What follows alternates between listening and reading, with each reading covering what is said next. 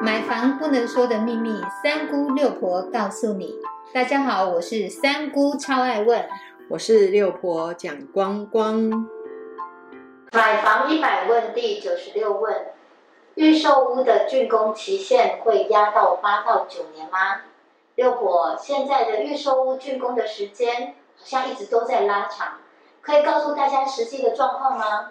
我们现在来了解，如果你今天是在一百零七年到一百零九年买的预售个案，到今年的一百一十一年，当时有推预售案的案子呢，其实最高兴的是买到预售屋个案的这一些买方。那卖方呢，他完蛋了，因为在一百一十年的消息出来之后呢，台积电要来，结果房价就莫名其妙被炒高，整个成本再加上通膨，再加上疫情，造成很多的案子都延迟交屋。大家可以想象吗？营造成本突然增加了百分之五十，就是十万变成十五万哦。然后缺工缺料，就面临无法交屋的状况，只有一个字来形容，叫做乱。现在呢？还是乱。最近的新的预售出现了一个没有办法想象的数字，就是在预售屋的合约里面看到完工的期限变成是开工后的八到九年这样子的案子。六博士觉得为什么要推预售呢？因为现在预售规定，它所有的价金就是已缴的这些价款都必须要进入到履约啊、履保的专户，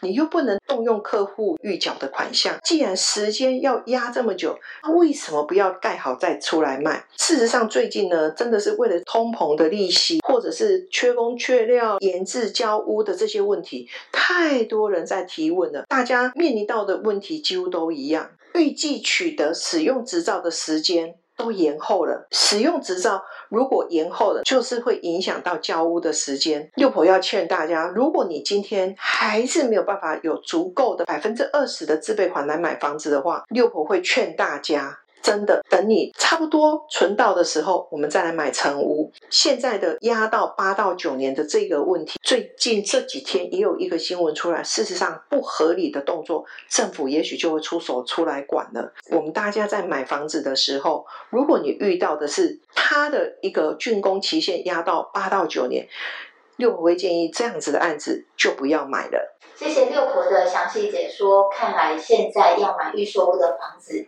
真的需要好好的思考清楚喽。谢谢您的收听。如果你对收听的内容有不了解的地方，欢迎在下面留言，六婆讲光光将会为您解答哦。我们下回见，拜拜，拜拜。